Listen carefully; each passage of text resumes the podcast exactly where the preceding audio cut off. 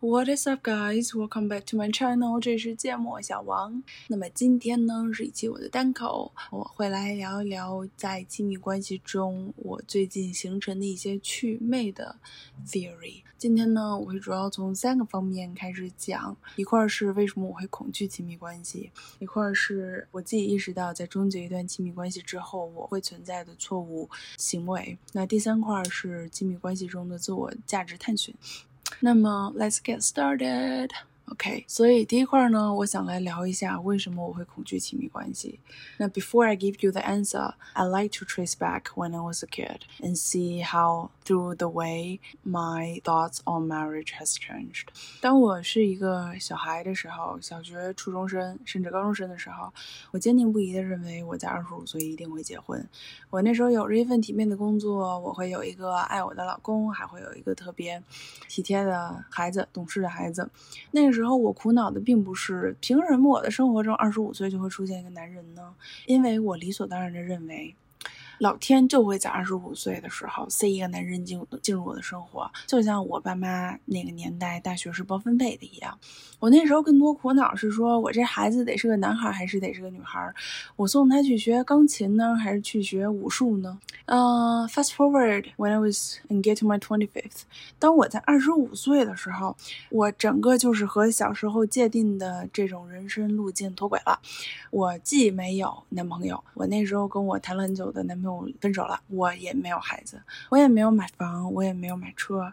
我在一个看似很牛的公司里面做着，看着好像还不错的工作，但自己却觉得自己像一坨屎，产生的只是一群资本的垃圾，甚至还不如产线上踩着缝纫机的女工。人家生产的是实实在在的鞋垫，而我生产的只是一群数字的垃圾。那个时候，我对婚姻这个观点也变得特别愤世嫉俗。我觉得我靠近男人就会倒霉三生三世。我绝不结婚。如果我结婚，请我的朋友们在我的婚礼上三每个人都扇我三个大嘴巴子，以告诉我我在做一件无可救药的错事。这是我那个时候对我朋友们大放厥词。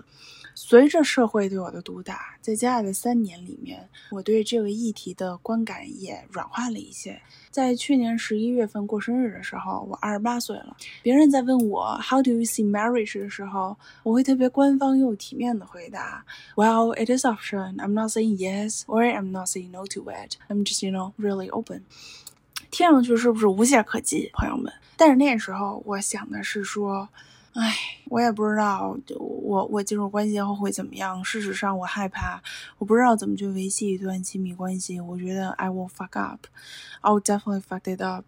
我只能像一个鸵鸟，把头蒙在沙子里面，跟自己说，等至少来了之后再说吧。或许这些所有婚姻之中的柴米油盐破事儿，它不会发生在我身上，我的关系不会走向一个终结呢。抱着这样子的想法，我走到了今天。嗯，距离我的二十九岁生日还剩今天是几月份？看一下，七月份，七八九十十一，还剩五个月的时候，我觉得我对这个、这个、这个害怕的理解，终于有了一些新的思考。那么，我们就来聊聊为什么我会觉得我恐惧吧。让我喝口水，好渴。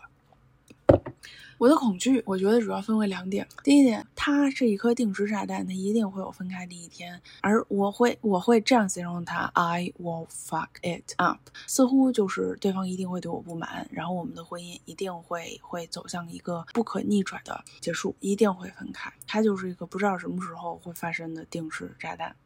而第二点紧随其来的就是，当这颗定时炸弹 exploded exploded 的时候，它会炸得我面目全非，它会把我的自我价值都摧毁。我此后在社社会上的地位和在我心中的地位，就是一个没有人要的失败者，一个老女人。我怀着这样子的恐惧，度过了这零点七五年。突然在今天，我觉得这些恐惧，它根本就是毫无依据啊。或者说，他这些恐惧的具体点都都有一个合理的解释，所以让我们一个个来看。那第一点，我对他的这个这个，哎，我 fucked up 的这个这个恐惧，其实我总结来说就是我不太能够接受亲密关系中的波动和爱的不确定性和不同的可能性。我们来聊一聊哈，就是如果说你们这段关系走向终结，其实它根本的原因就是这段关系没有符合两个人的需求，either 是没有符合我的，either 是没有符合他的。但总之有一天，这段关系中的有一个人在这这段关系中挑挑拣拣，也找不到他们想要的，那他就得走了。我觉得这是根本原因。当然，它的表现形式有有两种。那第一种是说，这段关系中不被满足的需求里出现了第三方，就是俗称的出轨。第二种是不被满足的需求中没有出现第三方，就是你们两个人。呃，我们先聊聊出现了别人的这这种吧。那出现别人呢，就是我们简称的，要不然你脑袋出轨了，要不然你身体出轨了。我最近对这两个事儿都有一些新的认知。第一个是脑袋出轨。之前吧，差不多今年初的时候，我跟一个关系关系特好的同事一起出差。他是一个已经结婚，孩子七八岁，然后平时挺爱家庭，然后也很有责任感，也非常聪明的一个男性，也很 honest。嗯，然后我们就唠嗑，老他就跟我讲到，他其实他虽然结婚了，可能是十年左右了，然后跟他老婆关系也很好，但有一天晚上他做梦的时候，梦到了他的前女友。其实是一个非常 simple 的梦，大概就是想到了之前一起生活的城市，看到了前女友家所在的那一栋楼，然后继而梦起了前女友。但当时我听到的想法就是让我觉得很恐惧。我的想法就是，Oh my God，你跟你老婆结婚已经十年了，孩子也都有了，然后你们也非常的爱彼此，也磨合的非常不错，而你却在深夜莫名其妙的夜晚梦到你的前女友，这算是哪门子事啊？但是呢，前两天我在看我自己的日记的时候，我是一个特别多梦的人，我经常晚上会做梦。然后我我去回头瞄了一下我近两年做的梦，我发现怎么着，朋友们，我也会经常。梦到我之前的前任们，但这这说明我还喜欢他们吗？或者说我还留恋他们吗？我觉得不是的。我只是只是只是会梦到，那我的解读是说，因为他这些人就是时时际际的存在在了我的生活中，他他就是我那段生活记忆中的一块部分。比如说我大学谈恋爱的那个对象，他就是充斥在充斥在我的大学记忆中。如果说我要聊到我的大学，势必他就是在那儿。这不代表着我依然爱着他，也不代表着我会去找他，这只代表着他存在在我的记忆中，而我。我还记得那一段记忆而已。那在想通这一点之后，我突然就理解了我的那个同事他会做梦梦到他的前女友了。那就是因为在那一段日子里面，他的生活中就是有那个前女友。That's it。所以我想，我突然就不会因为这种事儿而害怕亲密关系了。想到那只能意味着说我没有忘掉那段记忆，它成为了我血肉之中的一部分。这是我 clear 的第一个迷思。那第二个迷思呢，就是有关于脑袋和身体一起出轨，应该这样讲。那这这就要讲到我最近非常有趣的一个一个一个 case 了，也是为什么我今天想做这一期播客的原因。我有一个嗯关系还不错的弟弟，比我小几岁。偶尔我们会聊一下对于社会啊，然后对于这个工作的认知。他是我一个朋友朋友的孩子，他也把我当一个姐姐看。那他呢一直是在国外读书，前段时间正好是回国实习。那他在国外读书呢是有一个女朋友的，他也很喜欢在朋友圈晒晒跟女朋友的恩爱，就看起来就是在很简单的校园恋情，甜甜蜜蜜。开开心心，嗯，男帅女美，天造地设一的那种那种相配。他回国之后呢，有一天他就跟我讲说：“姐，我这个地铁上搭讪了一个小姑娘，长得贼好看。我跟她有一搭没一搭聊着，我觉得她非常不错，我觉得很聊得来。我那时候想说不错呀，我觉得就是每个人在人生中都会遇到 crush，所以。”那你去去跟他聊一聊，大家做朋友，我觉得也是很好的。三周左右之后吧，我再问他，我说 Do you have everything with your crush？嗯，他跟我说 I just feel you know physically and mentally like feel fall in love with her。他跟我啥都聊得来，我们什么东西上面都有很多呃共同的认知，有很多对未来的憧憬，我觉得太好了，姐。哦，我就问他，我说，嗯，那你那个跟你关，你你你你现在这个女朋友怎么办？然后他跟我讲说，呃，这个女生，因为现在他们两个还是一个在国内，一个在国外，那等这个女生她近日内会回到国内的时刻，他会当面和这个女生讲清楚，然后分开。which 我觉得其实还挺不错的，就是我觉得当面分手，尤其对于这种谈了比较久的感情，是一个尊重的表现。但这个这个这种呃恋爱多年磨在海外，而且尤其是大家都在海外，圈子比较简单这种情况下，谈的比较久，却遇到了一个新鲜的闯入者，并很快的和这个闯入者坠入爱河。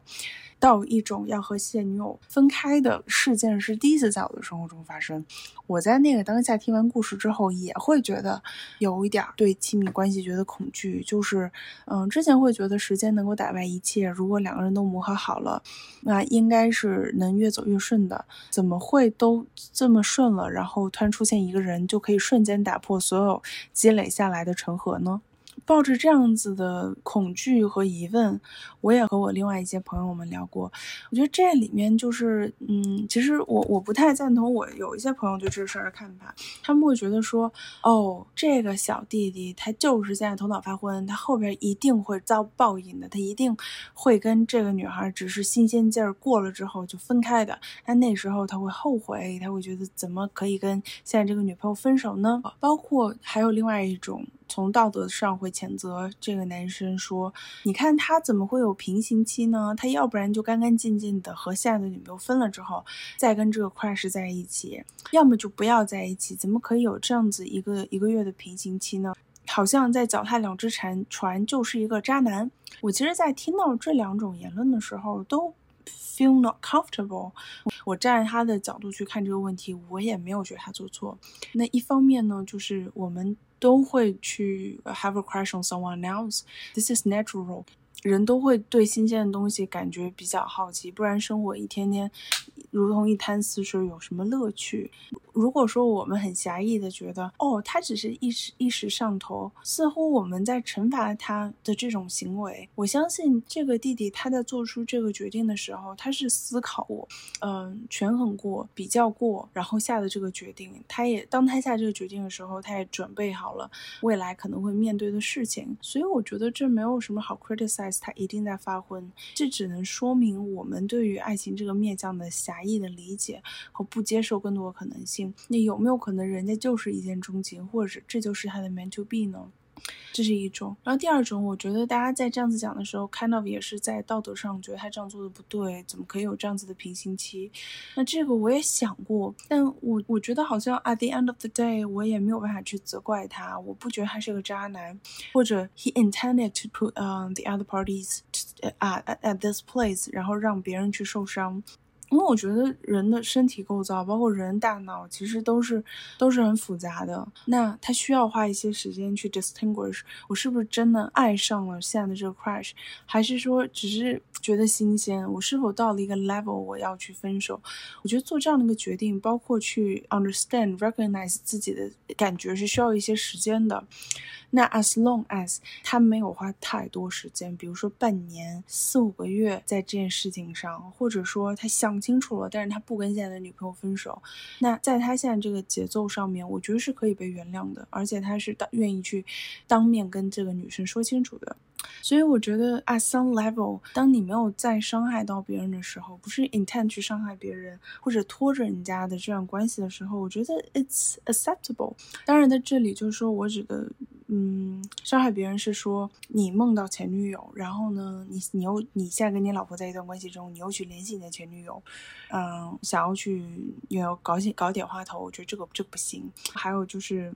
呃，你和现在的 crush 也在一起，然后同时你还要跟你现在的女朋友在一起 for a long time，一的是你逃避去想我要在里面做个选择，或者是说花了很久时间想尽尽快拖延做这个决定所花的时间，我觉得这个是是是要另外被拿来说的。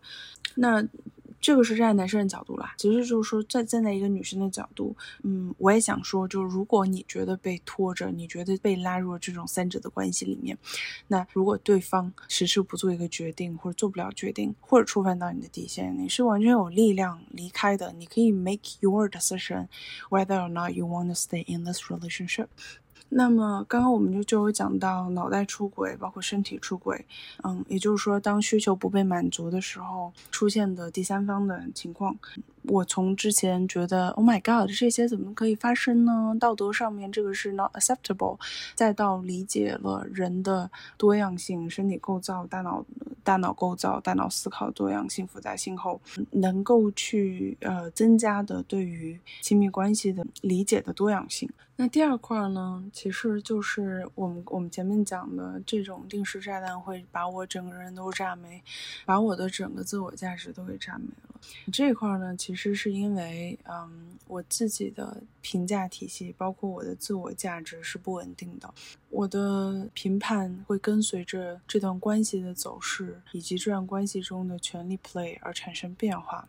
那 basically 呢，我把我的自我价值客体化了，我把这种评价的依据性挂在了别人身上，无论我是一个得权者，还是我是一个下位者。那这里我从一个例子开始讲，就是讲述我我发现的我在。亲密关系中特别喜欢把成把它玩成一个权力 play 的一个倾向。前段时间我认识一个男生，他是做 trading 的，那 and he's from Wall Street。在跟他聊了几句之后，我就给他迅速的贴上了一些标签，下了一些判定，做了一个人物画像。我觉得哦，对方大概率是藤校毕业，年薪百万，英文很好，并且看待这个视角会比我更宏观。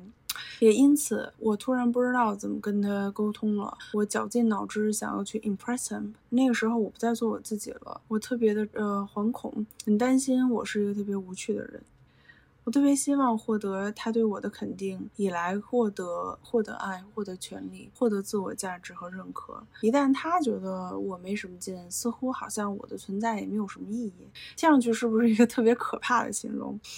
但这个就是所谓的自我客体化，也就是我用学识这件事儿来成为我获得权利的王炸。那谁成了评判我学识最大化的首席买家呢？我依然把这个权利交渡给了别人，我让这个 Wall Street Trader 来 decide whether or not I'm interested enough, whether or not I'm smart enough。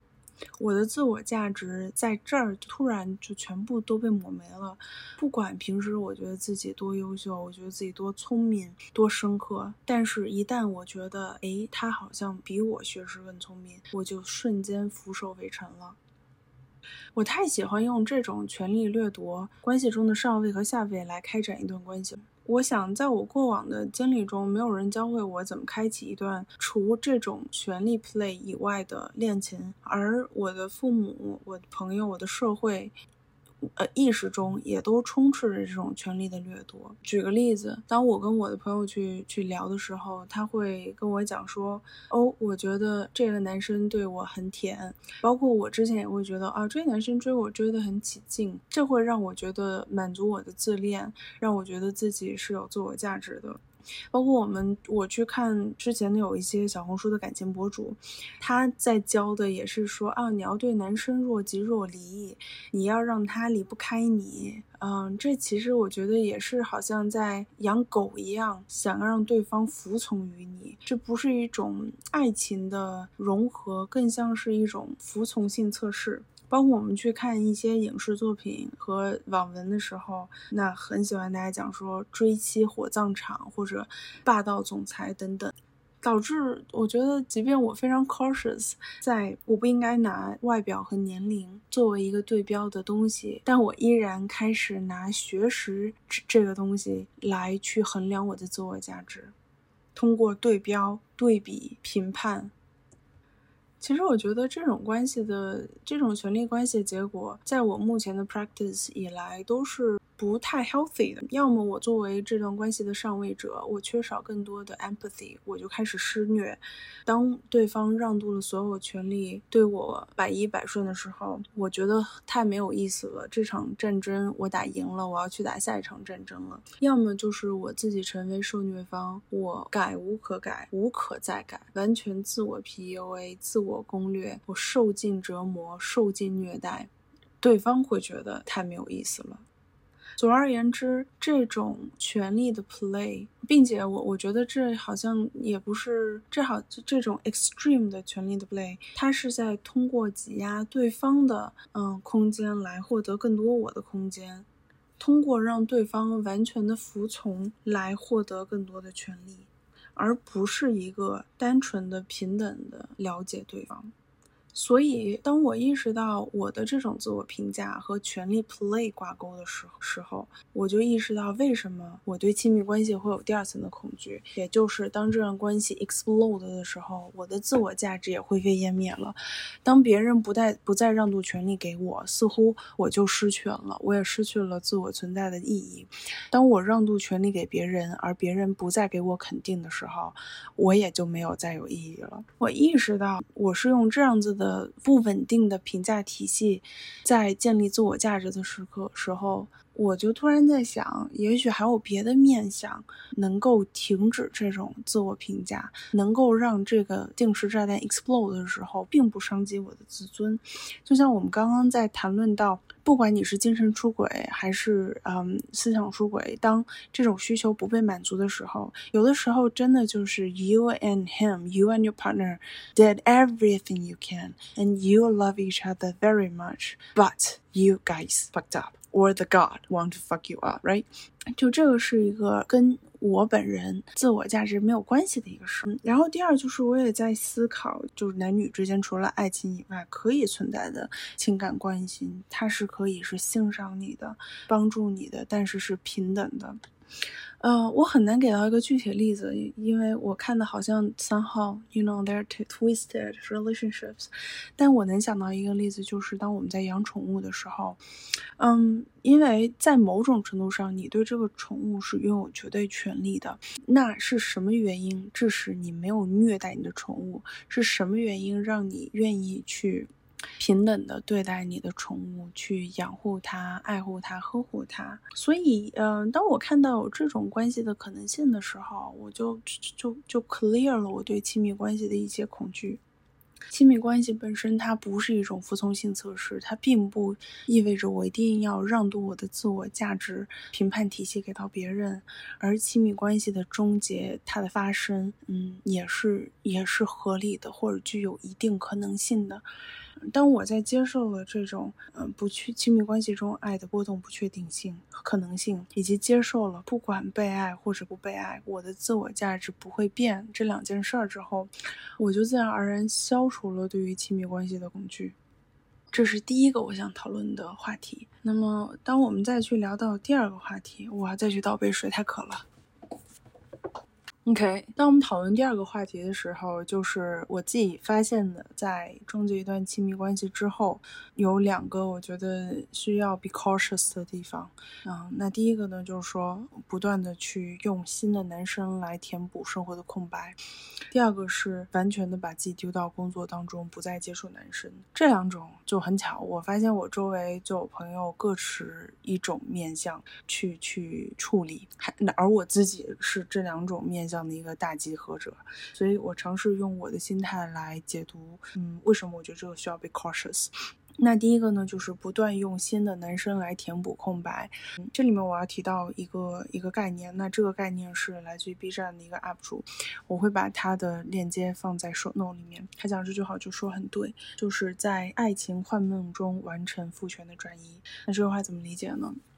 大家小的时候看看电视剧的时候，假设说哈，看《天龙八部》，里面乔峰是一个非常正面的形象。当所有的女性需要救助的时候，就非常希望乔峰能够出现，把他们给救了。或者说，我们去看这个呃美队的时候，那当世界出现危机的时候，我们就很希望美队将我紧紧的搂在怀里，拯救我。这其实是一种非常经典的男性力量超过自我力量和别的女性力量的一种展现方式，这也是来自影视剧中对于女性力量的一种迫害，which is 不管我自己多强，或者说来自别的女性的力量多强，我都得为一个男性的力量而让道，一定这个问题它的解决方案的钥匙在男性的手里。嗯，这个 UP 主他在讨论到在爱情幻梦中完全父权的转移的时候。他就提到了《黑暗荣耀》，女主复仇的呃剧本已经写得很充沛了，她也有很多力量，包括她在这一路上也获得过非常多人的帮助。她曾经上学认识的同学啊，以及大婶，以及她的房东，这些都是女性。但是呢，eventually 她完成复仇是通过男主给她的巨大的财力和帮助而完成的。那第二种呢，就是把自己丢到工作当中这块的解答其实就很简单啦，就是因为我们在一段关系结束的时候，一定会有很多没有解决的问题，也有很多觉得自己没有做好的地方，有很多很混沌的部分，也有很多的情感怨恨、悔恨、痛苦、指责、失望、受伤等等，whatever，这是一个巨大的伤口，这也是个非常难以去面对的部分。于是我把自己丢到工作当中，我就。不用去解答这所有的一切一切了，我逃避回答我在亲密关系中可能存在的问题和我没有办法处理的部分，我就通通丢掉，好像这一切都不存在一样。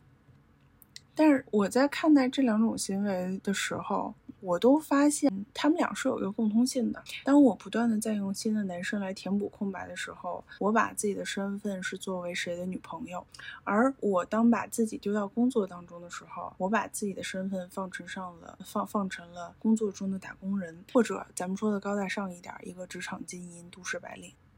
但是如果说我把这些全都抛掉，不管是我是谁的老婆，我是谁的女朋友，或者说我是哪哪公司的职场精英，这些全都抛掉之后，我究竟是谁？前面两种方式方呃，前面两种行为都是在逃避回答这个问题：我是谁？前段时间我在听 Steve 的播客里面，他说了有一句话是：中年危机是脱离父完全脱离父母关系之后，在自我探寻时的迷茫和失控。我觉得这是个非常好的启发。其实我们每个人活在这个世。世界上都会有多重的身份，不管你是作为谁的女儿，你要这就嗯，或者说你的是谁的妈妈，是谁的下属，是谁的朋友，我觉得这些关系里面三号都会存在一些嗯。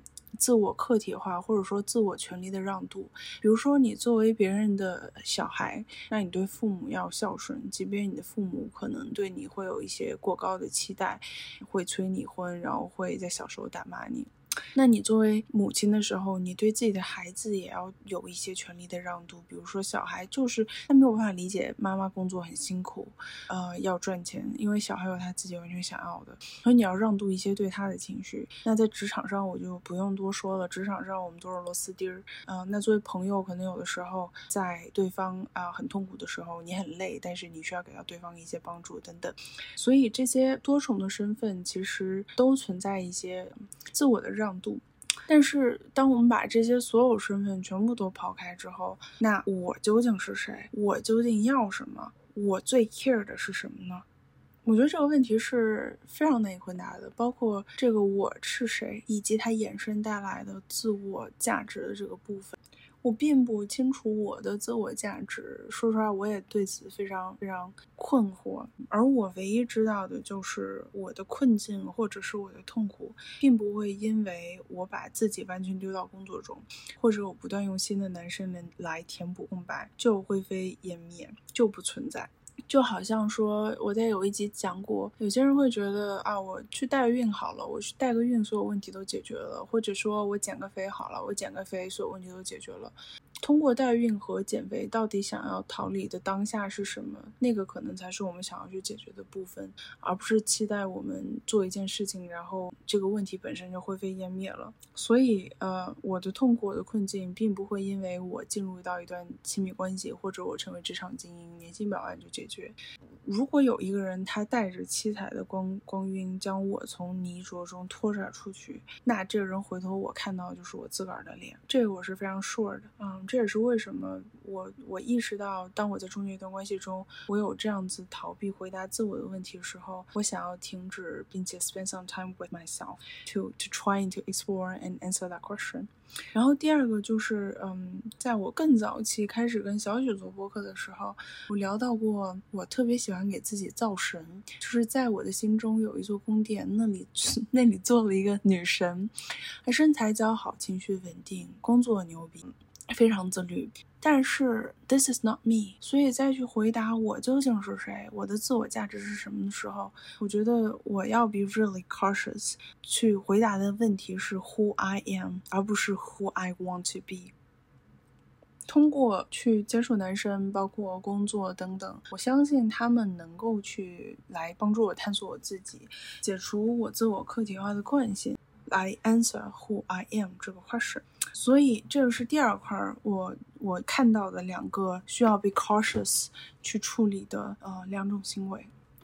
那么第三块呢，就是有关于自我价值探寻了。因为咱们这一路挖下来，从亲密关系的恐惧，再到嗯在关系中的权力 play，然后 再到逃离逃避回答自我价值这个问题，再到最后就是我还是得回答这个问题，就是我到底是谁，我的自我价值是什么，它是怎么形成的。